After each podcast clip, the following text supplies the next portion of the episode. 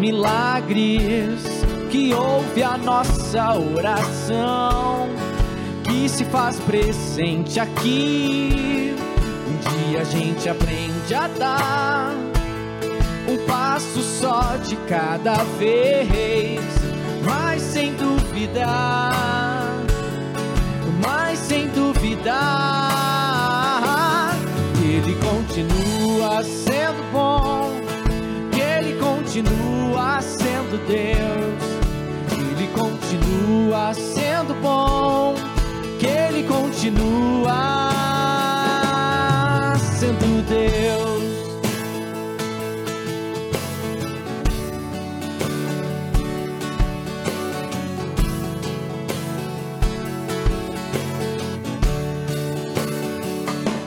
Então chega o dia de viver tudo que se aprendeu e a enxergar até o que não se pode ver.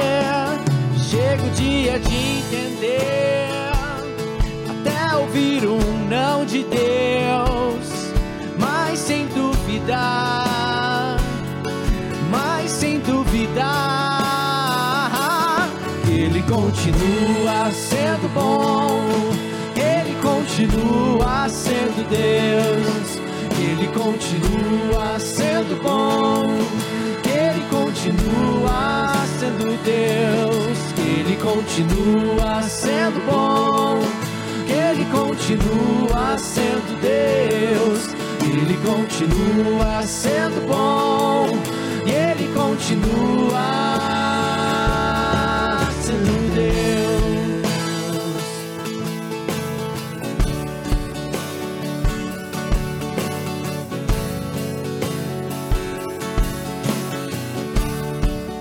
chega o dia, então chega o dia de viver tudo que se aprendeu e a enxergar até o que não se pode ver. Chega o dia de entender, até ouvir um não de Deus, mas sem duvidar, mas sem duvidar,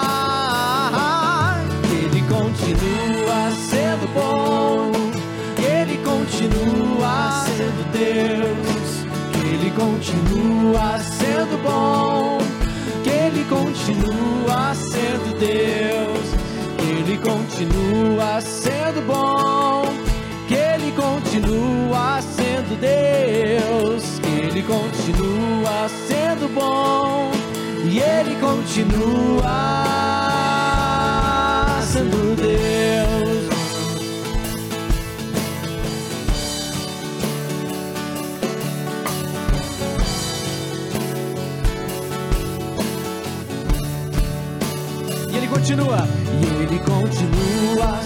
sendo bom.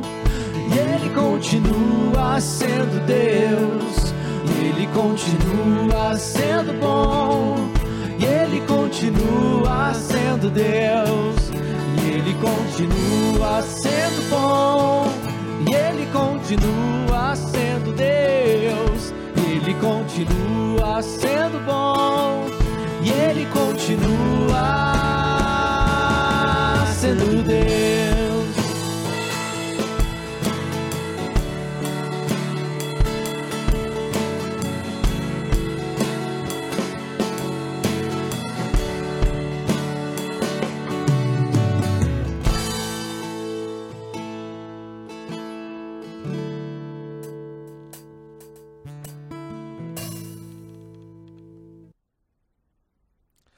Olá, pessoal. Boa noite a todos vocês. Sejam bem-vindos à Calvary Curitiba, aos nossos cultos online. Hoje nós estamos começando um novo livro, uma carta de 1 Pedro, que eu intitulei Instruções à Igreja em Dias Difíceis. Eu estou muito empolgado de poder, nessas próximas eh, semanas, poder estar expondo as Escrituras e olhando para essa carta tão especial que foi no passado e continua sendo hoje para a gente. A minha oração por mim e por você é que os nossos corações sejam aquecidos, inspirados, desafiados e cheios de esperança e ânimo para viver para Jesus nesses dias tão difíceis. Dias malucos que nós estamos vivendo. Antes de mais nada, eu tenho dois pontos aqui que, eu, que eu, eu gostaria de compartilhar. Na verdade, um é um fato. Que o, o livro de 1 Pedro foi a última carta que eu ensinei antes da pandemia. E eu estava ensinando em Campo Mourão, lá no, na escola bíblica. E foi nos últimos dias, as notícias começaram a aparecer na TV e tudo quanto é lugar, na internet. Então foi exatamente a primeira semana que começou a quarentena no Brasil. Eu lembro que eu tive que adiantar os últimos capítulos para poder chegar em casa antes que a rodoviária fechasse, coisa do tipo.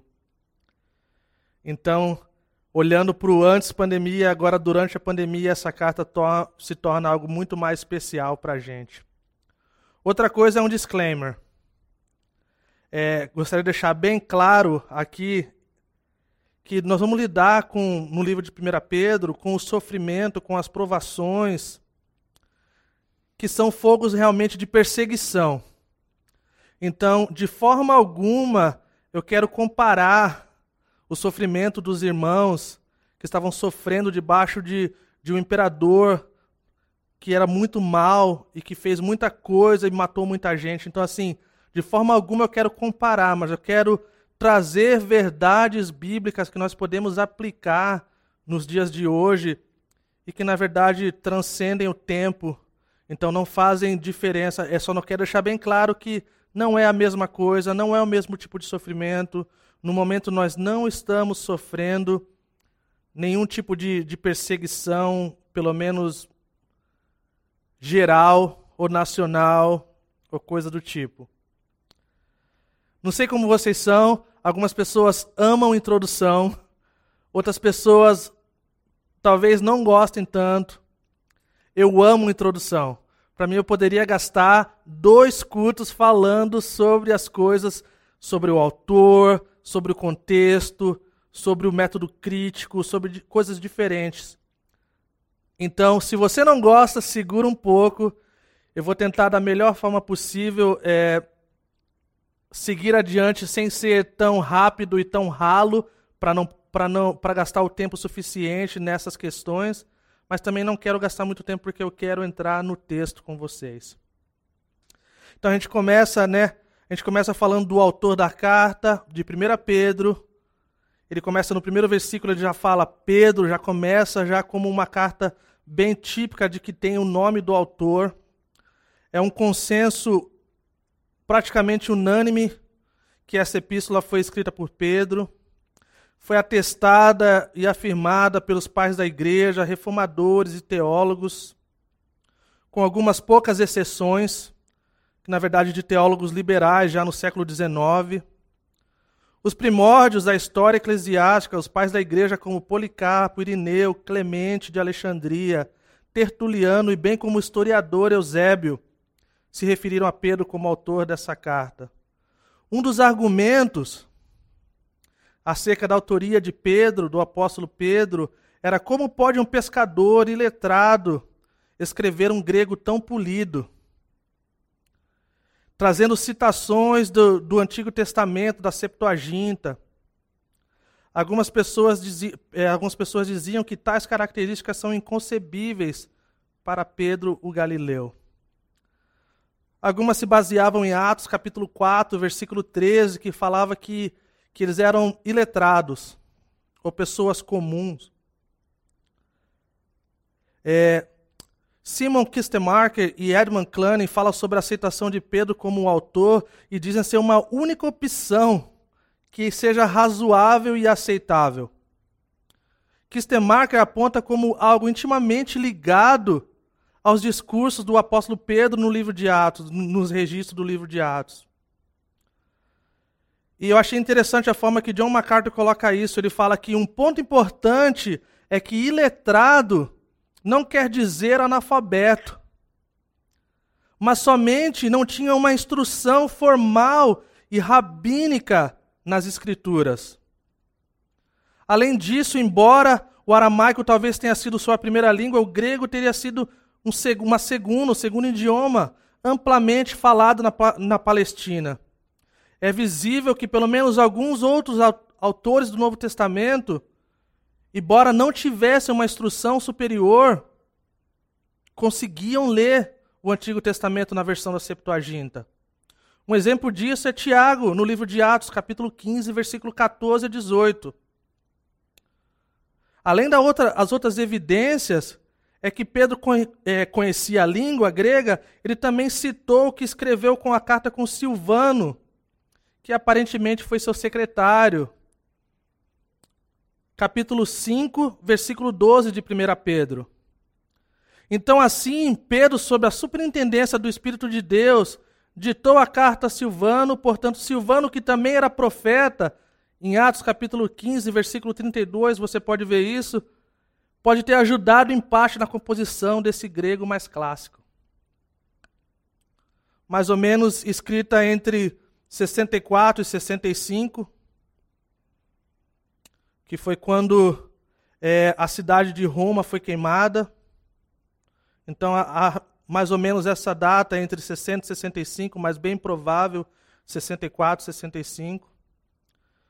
Então nós vemos esse cenário. O cenário e o contexto, gente, é a cidade de Roma estava em chamas. Tudo indica que foi Nero que colocou fogo.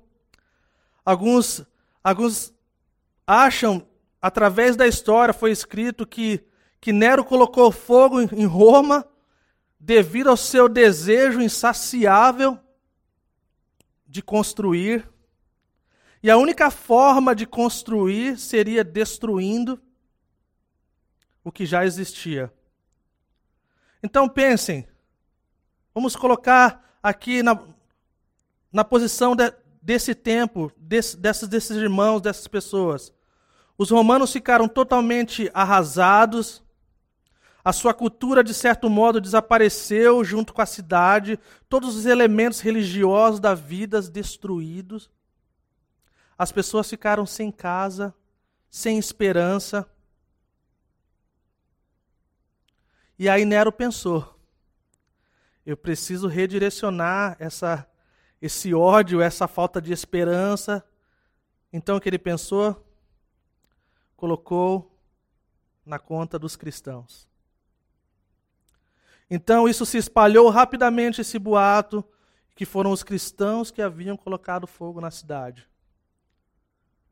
Consequentemente, uma perseguição horrível começou, terrível, que se espalhou pelo Império Romano, chegando ao norte de Taurus, no Ponto, na Galácia, na Ásia e Bitínia, impactando os cristãos de tal forma. E, e, e assim Pedro começa falando dos peregrinos, que provavelmente eram gentios em sua maioria.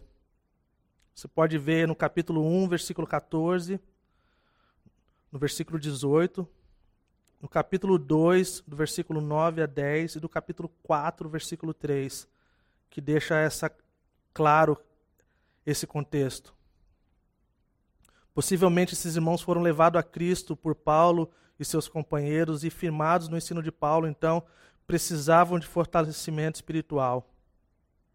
Ele escreve da Babilônia, no capítulo 5, versículo 13. Tudo indica que é um código usado para Roma. É possível que Pedro escreveu assim devido em meio à perseguição, ele não queria que essa carta fosse achada e ainda assim desse mais motivo para que aumentasse a perseguição. Algumas pessoas acreditam isso, nisso. Pedro já está bem perto do fim da sua vida. A história diz que dois anos depois, Pedro seguiu Tiago e Paulo e morreu como mártir. E assim a gente dá entrada para o nosso contexto e pano de fundo histórico de forma bem resumida para nós entrarmos na carta. Vamos lá então. 1 Pedro, versículo de 1, versículo 1 e 2 primeiro. Pedro, apóstolo de Jesus Cristo, aos eleitos de Deus, peregrinos dispersos no Ponto, na Galácia, na Capadócia, na província da Ásia e na Bitínia, escolhidos de acordo com o pré-conhecimento de Deus pela obra santificadora do Espírito, para obediência a Jesus Cristo e a aspersão do seu sangue. Graça e paz lhes sejam multiplicados. Então aqui o apóstolo ele segue uma, uma coisa básica de uma carta, sequência, autor, destinatário, com uma saudação. Pedro. Quem, quem foi o apóstolo Pedro? Pedro foi um pescador galileu da cidade de Betsaida, irmão de André, chamado por Cristo para ser um discípulo. Seu nome era Simão, quem era Maico era Cefas, que era algo que era como uma areia movediça ou algo que era abalável. Em grego, conhecido por Pedro, ou Petrus em grego, cujo significado é rocha ou fragmento de rocha. Então ele deixa de ser Simão e é chamado Pedro, e a gente vê a transformação na vida desse apóstolo. Pedro era um líder natural,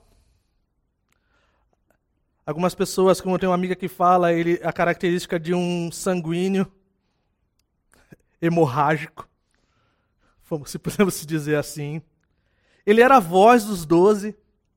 Tudo aquilo que parece que as pessoas não tinham coragem de falar, ele tinha. E, e ficou claro isso. Ele era uma figura de destaque, ele era um líder nato. Olha que interessante. Paulo é um dos nossos heróis, é um dos maiores missionários do mundo que o mundo já teve. O nome de Paulo é mencionado 162 vezes no Novo Testamento. O nome de todos os outros apóstolos juntos são citados 142 vezes. Pedro é citado nominalmente 210 vezes. E nem sempre por coisa boa. Mas ó, isso mostra a intensidade de um apóstolo como Pedro, líder nato, uma pessoa corajosa. Vamos ver alguns eventos do que o apóstolo Pedro se meteu. Jesus repreendeu Pedro mais do que qualquer outro discípulo. Acho que não queria ter esse título, mas beleza. Pedro foi o único discípulo que se atreveu a repreender Jesus. Também não queria ter esse título. Pedro confessou Jesus com mais ousadia e precisão do que qualquer outro discípulo positivo. Pedro negou Jesus com mais, mais força e forma pública do que qualquer outro discípulo. Olha que legal. Jesus elogiou Pedro mais do que qualquer outro discípulo. E aí segue a lista. Quando Jesus acordou de manhã cedo para orar antes do nascer do sol, foi Simão Pedro que levou os outros discípulos em sua direção e dizer o que ele deveria fazer. Marcos capítulo 1, versículo 35 a 39. Pedro foi aquele que colocou as redes na direção que Jesus falou e pescou uma, muitos peixes. Lucas capítulo 5, versículo de 1 a 11. Pedro teve aquela viagem missionária evangelística épica e única com os outros discípulos em Mateus capítulo 10, versículo 1 a 42. Uma das histórias que todos nós amamos, ou a maioria de nós, Pedro saiu do barco durante uma tempestade violenta e andou sobre as águas. Pedro foi quem disse: Senhor, a quem iremos? Em João 6, versículos 68 e 69. Pedro viu Jesus transfigurado em glória. Mateus 17, de 1 a 9. Pedro foi aquele que perguntou para Jesus quantas vezes devemos perdoar uns aos outros, e ele cita esse número altíssimo de sete vezes. Mateus 18, 21 a 35. Pedro foi quem perguntou a Jesus, depois do encontro com o jovem rico, o que os discípulos receberiam por ter deixado tudo para segui-lo. Mateus 19, 27 a 30. E a lista segue, gente. Muito interessante fazer um estudo pensando nas coisas nesses eventos. Pedro é restaurado de forma pública também. E assim vai. Uma coisa que nós podemos ver em Pedro, Pedro não precisa defender o seu apostolado. Pedro não é como o apóstolo Paulo nesse sentido. Era muito notório e muito claro o apostolado de Pedro. Então ele não se explica, ele não se justifica, ele não defende o seu apostolado como Paulo fez nas suas cartas. Então nós começamos então passando aqui dessa primeira parte, então para quem ele escreve, ele escreve aos peregrinos. A ideia por trás da palavra peregrinos é de alguém que vive como residente temporário em uma terra estrangeira. Os peregrinos são, são pessoas, são viajantes e peregrinos vivem em constante consciência do seu verdadeiro lar. Os primeiros cristãos, ó, Barclay coloca dessa forma: os primeiros escritos cristãos, a epístola a Diagonetos, dão ideia que são os, de que são os peregrinos. Eles habitam as terras de seu nascimento, mas como residentes temporários dela. Eles tomam parte de todas as responsabilidades como cidadãos e suportam todas as deficiências como estrangeiro. Toda terra estrangeira é sua terra natal, e toda terra natal é uma terra estrangeira. Eles passam seus dias na terra, mas a cidadania está no céu. E aleluia por isso. Essa questão é muito importante para que a gente entenda. Porque muitas vezes nós podemos ver as pessoas falando assim: ah, eu vou morar no céu, ou eu estou indo para o céu, então assim, não estou nem aí para o que está acontecendo. Isso que mostra que não, que mesmo sendo peregrinos, mesmo tendo uma cidadania, cara, que é do céu, essas pessoas estão totalmente compromissadas com a responsabilidade de ser um bom cidadão aonde elas vivem. E, e, é interessante que Pedro escreveu aos gentios, né, como eu falei, né, em 1 Pedro, capítulo 1, versículo 18, capítulo 2, versículo 10 e capítulo 4, versículo 3, que dá essa ideia dos gentios. No entanto, ele chamou de peregrinos dispersos. É a mesma expressão que foi dada aos judeus depois da queda de Jerusalém, quando os babilônios conquistaram Judá. Embora, o que ele está dizendo é que, na verdade, todo aquele cristão, diante daquela circunstância, também é chamado de, de peregrino disperso. E aí ele fala dos, dos, dos lugares, do Ponto, na Galácia, na Capadócia, na província da Ásia e da Bitínia que na verdade são áreas bem específicas em lugares onde o cristianismo já havia se estendido nas, nas primeiras décadas, após o início da igreja. E aqui ele começa, nessa parte aqui, ele começa a descrever os seus leitores. Escolhidos de acordo com o pré-conhecimento de Deus Pai, pela obra santificadora do Espírito, para obediência a Jesus Cristo e a aspersão do seu sangue graça e paz lhes sejam multiplicados.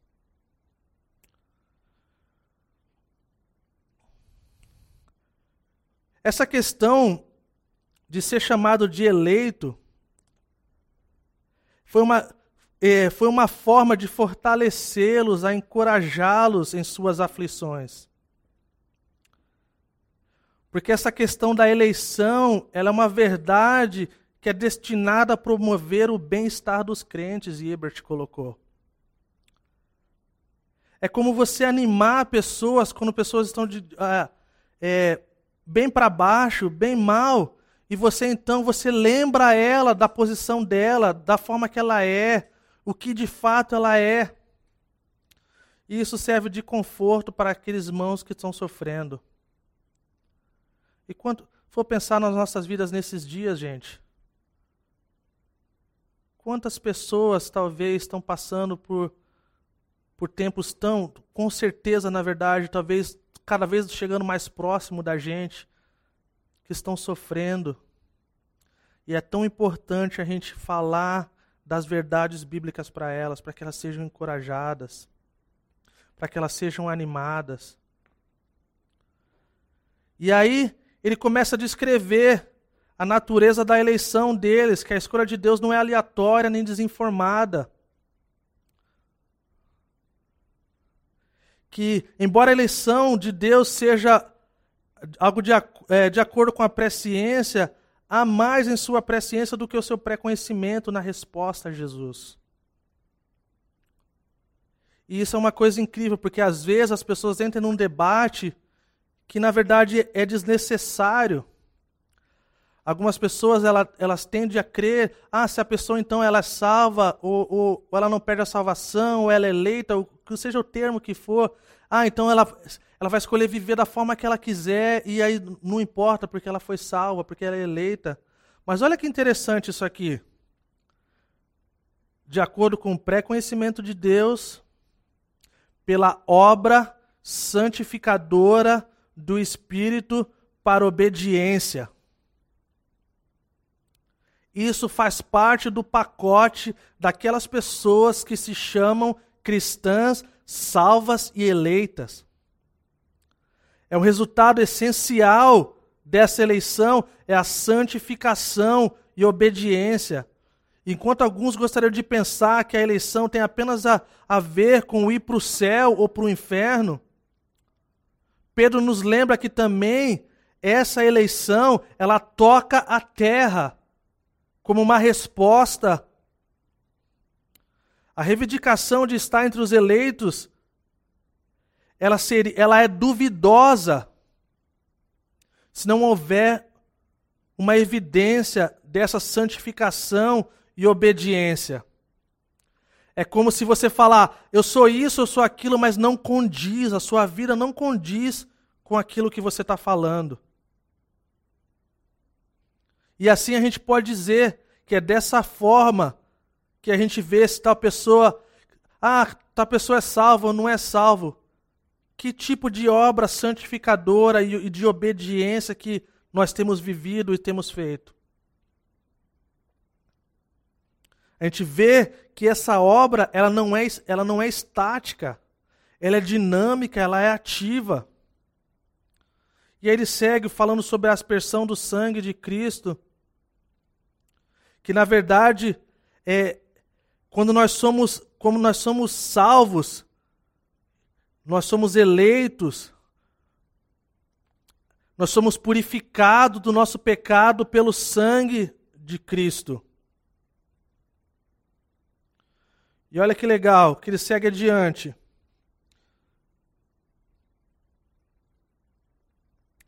Nós, vamos, nós podemos ver que há aqui Deus, o Espírito e Jesus Cristo, a maneira fácil de Pedro de combinar a obra do Pai, do Filho e do Espírito Santo em nossa salvação, mostra a abordagem do Novo Testamento à Trindade, que não é detalhada, mas ela é entrelaçada e tecida no Novo Testamento.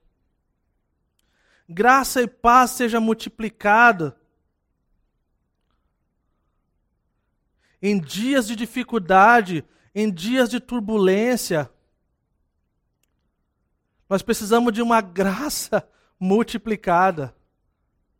E nós vemos quão importante é a graça. Nós vemos quão importante é a paz. Nós vivemos num mundo onde você ter paz é surreal.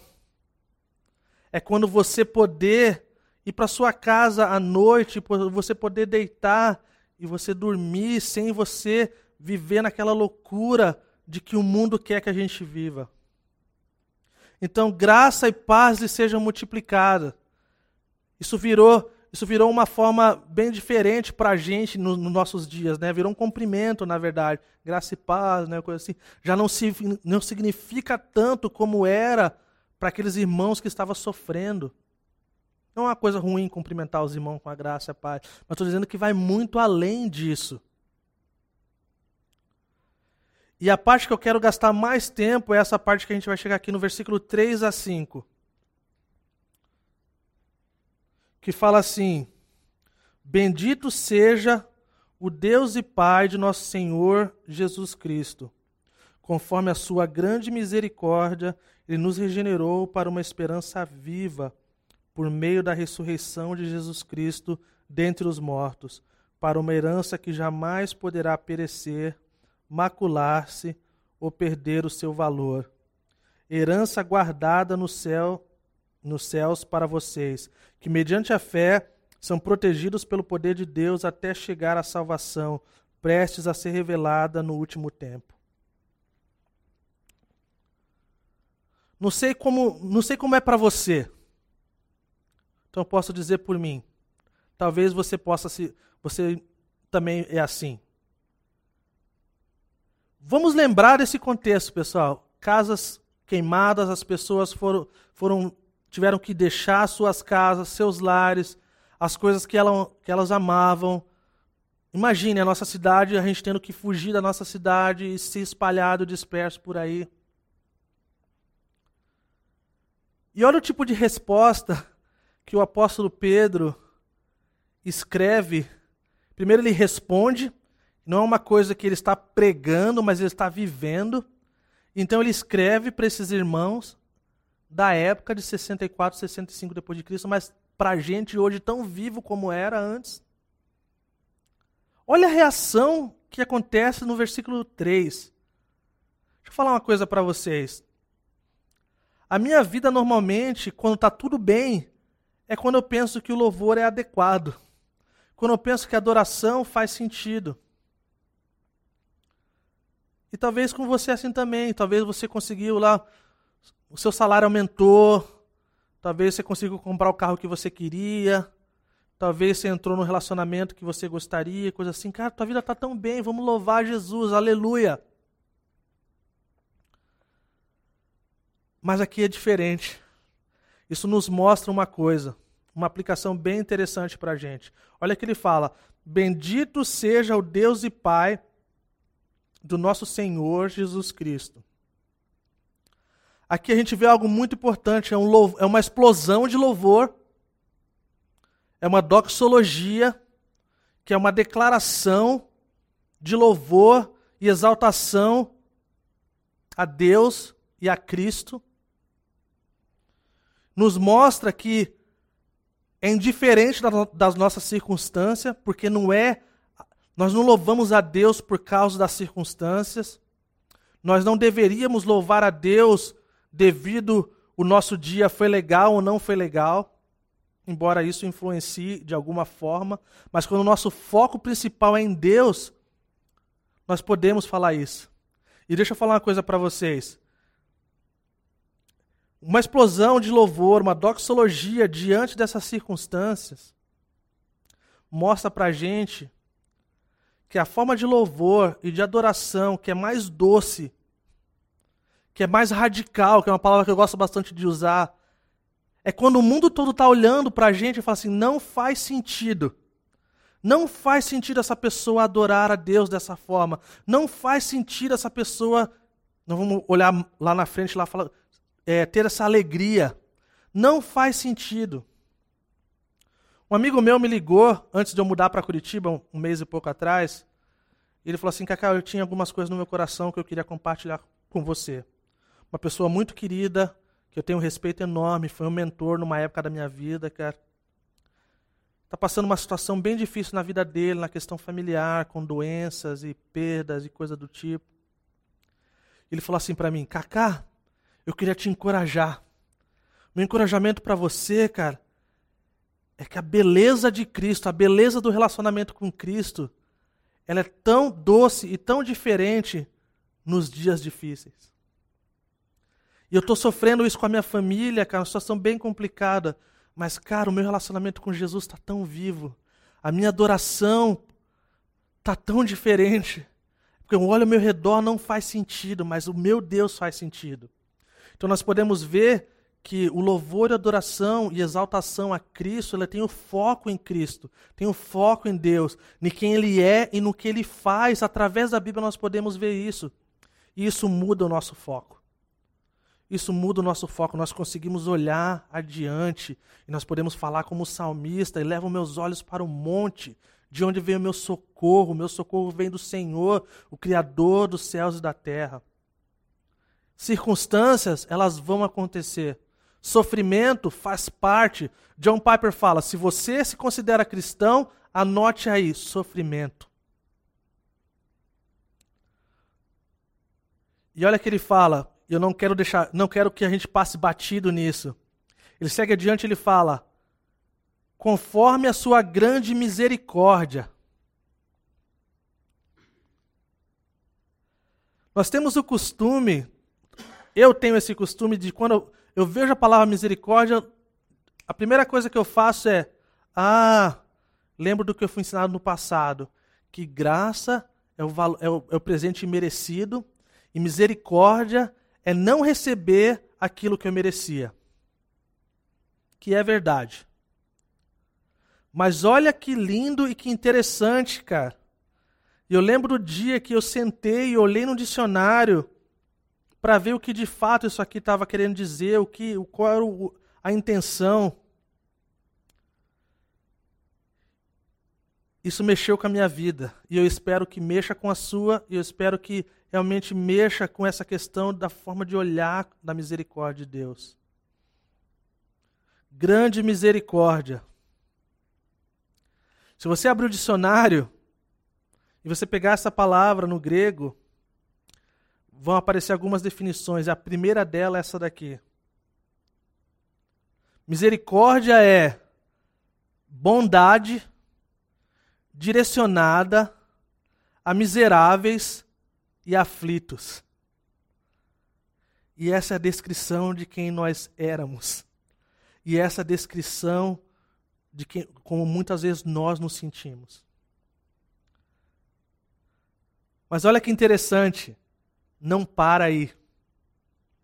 Fala assim: que misericórdia é bondade direcionada aos miseráveis e aflitos e essa, bon, essa bondade, ela vem com um desejo de ajudar. Isso não é incrível? Essa é uma das coisas que eu amo acerca de Deus e de Jesus. As coisas que Ele quer fazer na nossa vida, que Ele nos pede, Ele não nos deixa só. Nós nunca estamos sozinhos. Essa, então, essa bondade que vem na nossa direção, ela vem com um desejo de nos ajudar. E nesses dias que nós nos sentimos aflitos ou como miseráveis, nossa vida está difícil, nós podemos ter certeza que existe uma bondade de Deus sobre nossas vidas. E ele segue adiante, ele fala que essa que da, dessa grande misericórdia ele nos regenerou. É uma palavra que para nossos dias talvez já não não faz muito, não é tão claro. Na verdade, nos aponta, é, é, é diferente a palavra, mas o mesmo significado é do nascer de novo, em João capítulo 3, versículo 3. Que também nos leva a uma outra coisa que, para explicar para alguém que não tem um conteúdo bíblico ou que não, não, não conhece do, do cristianismo, está falando de duas coisas que são difíceis de entender, até mesmo para o cristão.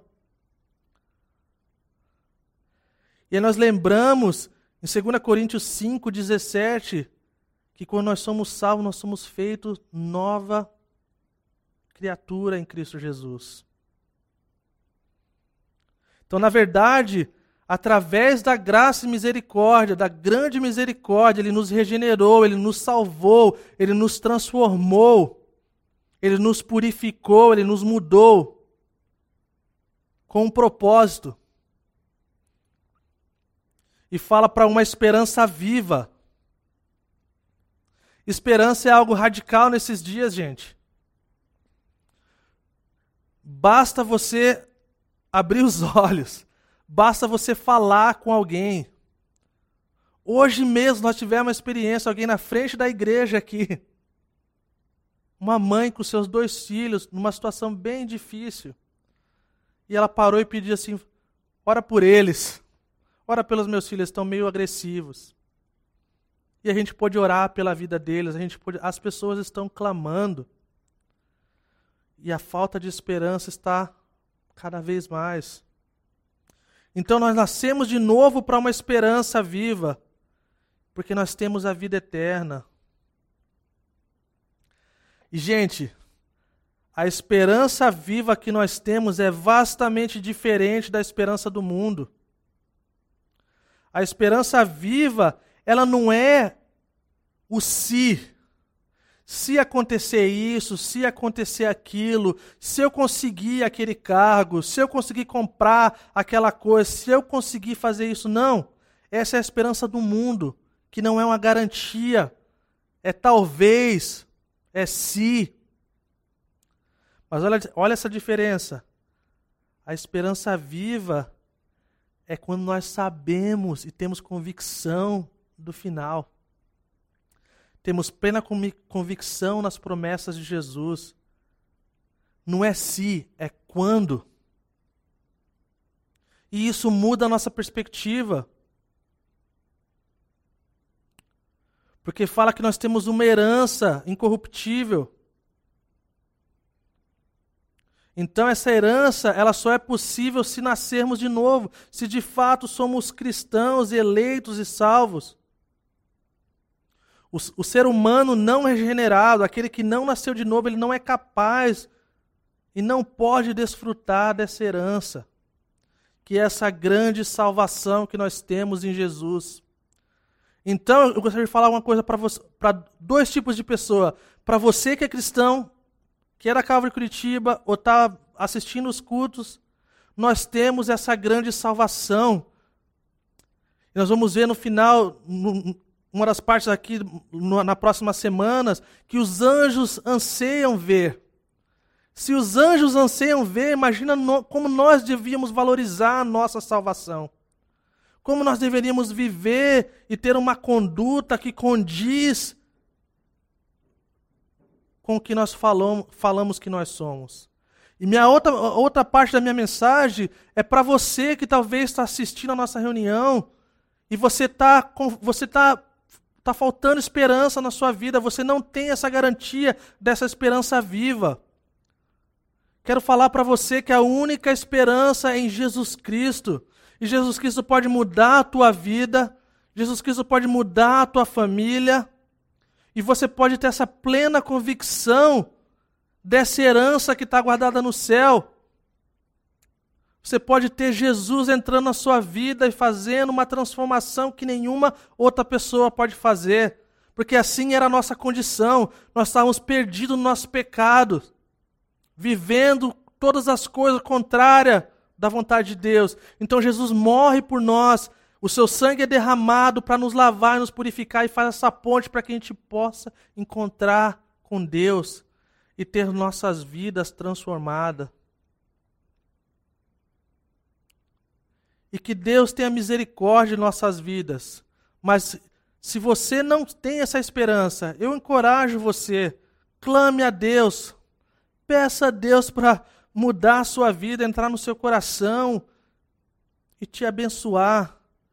E Ele é tão fiel para fazer isso. Ele é tão fiel para fazer isso, gente. E para nós, mais uma vez, para nós cristãos, nós devemos viver como peregrinos, que a nossa cidadania está no céu. Lembrando das nossas responsabilidades como cidadão aqui na terra. E assim nós vamos ver, nós vamos ver Deus fazendo grandes coisas. Então, diante dessas coisas, nós podemos entender que, pensando no título, né, no tema de, dessa, dessa epístola, as instruções para a igreja em dias difíceis. Então aqui ele está nos falando da forma que nós olhamos para a nossa salvação, de como nós devemos agir. E eu quero terminar com o versículo 6, que fala assim: Nisso vocês exultam, ainda que agora, por um pouco de tempo, devam ser entristecidos por todo tipo de provação Como alguém que está sofrendo aquilo que eles estavam sofrendo pode falar de alegria, de exultação? Não faz sentido, não é verdade? É loucura. Ah, esse povo gosta de sofrer. Não. Esse povo tem um Deus que cuida, que guarda, que ajuda, que tem grande bondade e misericórdia, que dá graça e sustenta o aflito. E é esse poder de Deus que nos guarda quando somos entristecidos e por todo tipo de provação, sabendo que é Ele que nos protege quando a nossa fé é testada pelo fogo. A fé é testada para mostrar que a fé é sincera e verdadeira. A fé é testada para mostrar a força da fé. A fé é testada para purificá-la, para queimar a escória do ouro. O ouro é uma das coisas, um dos materiais mais duráveis que a gente tem. No entanto, também um dia perecerá, mas a nossa fé não. O pastor Chuck Smith, ele tinha ele sempre falava isso, ele é bem conhecido por isso. Ele falava assim: que no final, só o que foi feito para Cristo permanecerá, além da Sua palavra. Então, se nós estamos preocupados com as coisas que nós devemos fazer e cumprir, nós podemos lembrar que a nossa fé está sendo testada, muito mais preciosa que o ouro que perece e assim nós estamos alcançando o alvo da nossa fé. O alvo da, da nossa fé, o retorno de Jesus e a salvação final das nossas almas. Testes e provações são inevitáveis. Enquanto estivermos desse lado, enquanto não vemos Deus a quem servimos, devemos suportar essas provações, entender que quando nós olhamos para esse livro de 1 Pedro, por essa carta, escrita por um irmão que estava nos seus últimos anos de vida, ela, ela tira qualquer tipo de coisa acerca da teologia da prosperidade. Ela mostra que o cristão, ele sim sofre. Que o cristão, sim, passa por tribulações. Que o próprio Jesus foi odiado e que nós somos, nós somos seus seguidores, nós também seremos. Isso não é um motivo de desânimo para a gente. Isso é um motivo de grande alegria poder participar do sofrimento por amor a Jesus Cristo. Eu quero terminar aqui falando, mesmo não tendo visto, vocês o amam. Lembra de quem eu falei, quem era Pedro? aquele que foi citado mais de 200 vezes, aquele que fez tantas coisas, sinais e prodígios, Deus usou ele de forma tão grandiosa. Pedro havia visto. Viu Jesus de tantas formas, antes e depois da ressurreição. Mas ele sabia que o cristão, depois disso, não tinha visto Jesus. No entanto, eles os amavam. Jesus não era menos real e não é menos real para nós que não o vemos, como Pedro viu. Ele não é menos real, ele é tão real tanto quanto. Que ele é tão presente nos nossos dias. A palavra traduzida como alegria indizível ocorre apenas no Novo Testamento, que descreve uma alegria tão profunda que está além do poder das palavras para expressar, Wayne Gruden fala. A alegria deles não era uma alegria comum, nascida da terra, ou por bens materiais, ou por coisas que nós conquistamos por nós mesmos. E por isso é algo surreal.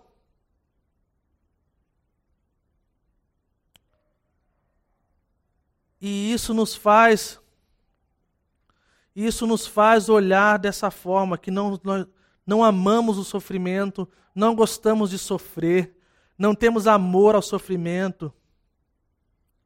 Mas nós estamos alcançando o alvo da nossa fé, nós estamos indo em direção à nossa final salvação, que nós vamos estar no céu com Jesus Cristo.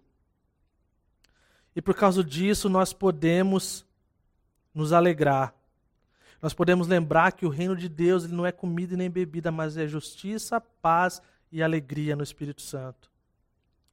A nossa alegria não depende das nossas circunstâncias. E eu concluo dizendo Tive um amigo muito querido nosso estava sofrendo muito com um câncer. E ele era muito amigo do meu filho Marcos. O Marcos tinha talvez cinco anos, né, quatro para cinco anos, mais ou menos. Ele estava nos últimos meses da vida dele, o Lars Christian. E ele era um cara incrível, com uma vida incrível, um cara radiante, um cara que amava muito Jesus. E sabendo que estava chegando o seu fim. Ele, ele fez um vídeo. Que não é, é impossível eu assistir aquele vídeo sem chorar. Que ele falava que é tão real. Ele estava com um caderninho dele que ele escrevia canções e palavras. E ele falava assim, gente, é tão real, tão perto, está tão perto. Ele não falava com tristeza, ele falava com alegria de que está tão perto. E é assim para nós, gente. Nós estamos alcançando o alvo da nossa fé. E aí, que o versículo 10 a 12, bem de forma bem rápida, foi a respeito dessa salvação que os profetas falaram, da graça destinada a vocês, procurando saber o tempo e as circunstâncias do quais apontava o Espírito de Cristo. A eles foi revelado que estavam ministrando não para si próprios, mas para vocês. O Evangelho que o Espírito, é, é, pelo Espírito Santo enviado do céu, coisa que os anjos anseiam observar. E esse meu amigo, nos seus últimos dias, ele falando, está tão perto. E eu lembro das palavras do Eugene Peterson, que mexem comigo até hoje. A realidade do céu era tão visível, tão clara. A última palavra que saiu da boca desse pastor, um velhinho tão querido, Eugene Peterson, ele estava no seu, no seu último fôlego, num leito. Ele segura a mão da sua esposa e ele fala assim para Jesus: Let's go. Vamos. E aquela foi a última palavra que saiu da boca dele. Vamos. Ele fechou seus olhos e se encontrou na glória com Jesus. Que dia glorioso vai ser esse! Onde nós vamos viver num lugar onde não haverá lágrimas, nem choro, nem dor. Um lugar incrível onde as pessoas não vão mais se matar, se odiar, onde doenças não vão mais existir. E eu termino essa parte dizendo: enquanto isso não acontece, vamos viver com intensidade para a glória de Cristo. Vamos fazer dessa grande salvação que nós temos algo glorioso e fazer a diferença nesse mundo perdido e sem esperança. Que Deus abençoe você, que Deus nos abençoe e que faça realmente essas verdades tomarem conta das nossas vidas e quando nós falarmos, nós somos cristãos, a nossa vida possa condizer, o nosso testemunho possa mostrar, mesmo mesmo que as pessoas queiram fazer o mal e nos atacar, o nosso testemunho mostre que nós somos diferentes. Tenha uma ótima semana, que Deus abençoe vocês. Um grande abraço. E é isso aí, galera. Deus abençoe.